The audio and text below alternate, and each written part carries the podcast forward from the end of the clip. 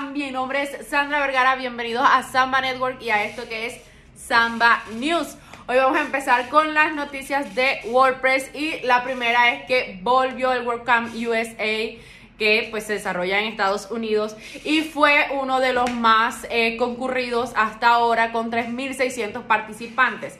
¿Qué pasa en los WordCamps? Les cuento un poquito. Los, WordCamps son eventos que hace WordPress para reunir a toda la comunidad. Si ustedes no saben, WordPress es una comunidad creada por desarrolladores de todo tipo, creadores, porque es una eh, herramienta de código abierto. Entonces, en estas WordCamps se reúnen para, eh, ya sea para traducir, por ejemplo, una parte del core de WordPress para alimentarlo con alguna nueva funcionalidad que nos pueda servir a todos. Entonces estas cosas pasan en los WordCamps y este 1 de octubre fue uno de los más eh, concurridos después además de todo lo que ha pasado y la reactivación con la pandemia, etcétera. Todavía tenemos rezagos de esto. El segundo es el lanzamiento del tema gratuito, el que viene por defecto 2022 y que trae de beneficios este nuevo, eh, esta nueva plantilla que primero tiene un diseño mucho más limpio, más ordenado, más organizado y más estético,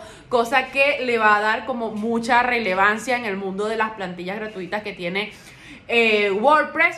Además, pues está integrado con todo el tema que de Gutenberg de ser full site editing, es decir, que se va a poder editar todo, widgets, footer, todo el tema de fuentes, de colores y va a ser muy personalizable, lo que le va a dar mucha fuerza y yo pienso que quizás relega un poquito algunos temas que son de pago. Sin embargo, vamos a ver qué pasa por ahí. En otras noticias les tengo un berrinche de Trump. me parece un poquito increíble porque en el tema de redes sociales Trump precisamente hoy, 21 de octubre, que estoy grabando este, em, este Samba News, anunció que va a lanzar una red social exclusiva que se va a llamar Truth porque eh, no le parece bien que básicamente se aprovechen de su imagen para darle popularidad a otros eh, candidatos en Estados Unidos a través de las redes sociales. Entonces, a modo de berrinche, el niño Trump va a lanzar su propia red social.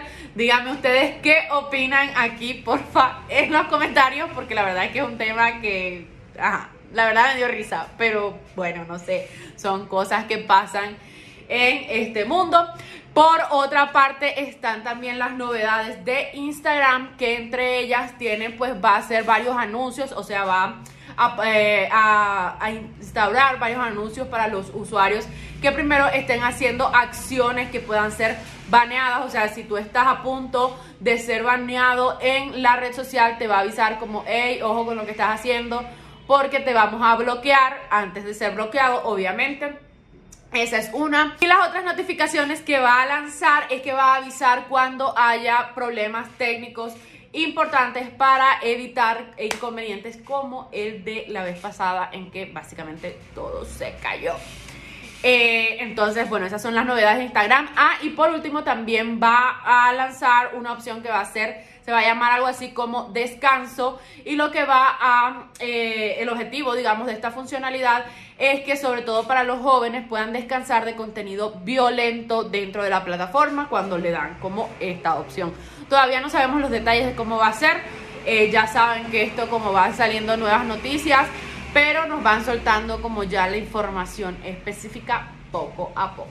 Esto en cuanto a Instagram, en Tinder, en Tinder, Tinder no se queda atrás, eh, también está a punto de lanzar su propia moneda con el objetivo de hacer la plataforma un poco más freemium, es decir, el modelo freemium es que tengan la posibilidad de un espacio gratuito y otro espacio que sea de pago y las personas que tengan más interacción van a tener estos pagos en la moneda de Tinder. Es un poco a lo que ha venido haciendo ya Kuwait, TikTok, Instagram incluso.